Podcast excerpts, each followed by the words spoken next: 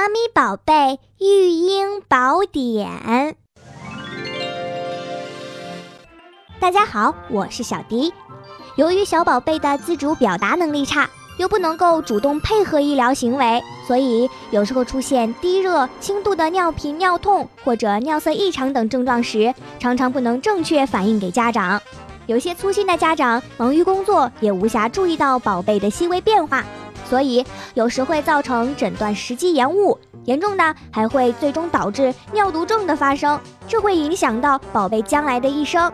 需要提醒大家的是，其实泌尿系统病早期诊断并不困难，只要有所注意，及时给宝贝做个尿液检查和肾脏 B 超，大多数的宝贝的泌尿系统病就能够及时的诊断了。你知道了吗？